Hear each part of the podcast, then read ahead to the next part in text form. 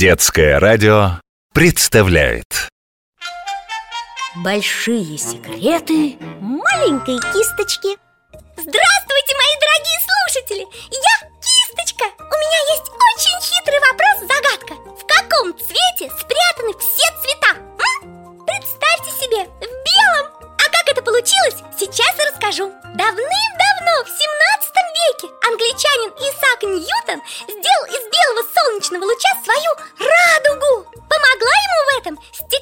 призма с тремя гранями То есть такой объемный треугольник.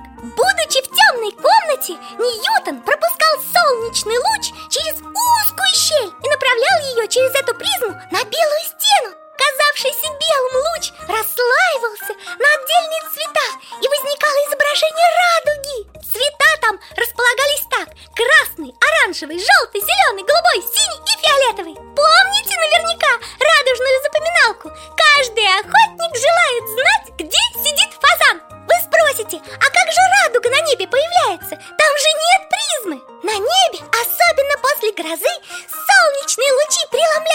Каплях дождя. Вода и выступает в роли призмы. Оказывается, все цвета похожи на волны. Глаз человека улавливает эту невидимую волну А мозг ее расшифровывает. Тот цвет, у которого длина волны больше остальных Производит на человека самые сильные действия. Например, красный. От каких-то цветов нам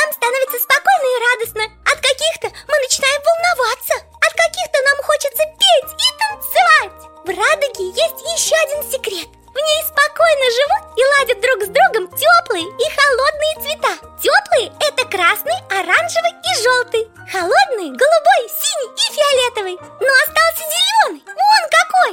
Зеленый находится в самой середине радуги. Он самый спокойный и доброжелательный цвет. Может быть как теплым, так и холодным. Он всегда решает все споры между представителями этих двух лагерей. А как нарисовать радугу? Для этого есть очень много средств. Подойдут цветные карандаши и фломастеры, масляная и обычная пастель. Но все же лучше всего вы сможете передать сверкание и прозрачность радуги акварельными красками. Возьмите специальную бумагу, смочите ее водой с помощью губки. Акварелью вы сможете нарисовать нежный переход между всеми семью цветами прекрасный русский художник Архип Куинджи смог нарисовать радугу масляными красками. Она у него получилась совсем как настоящая. Картина Куинджи так и называется «Радуга» А теперь и вы пробуйте, рисуйте. А я прощаюсь с вами, пока!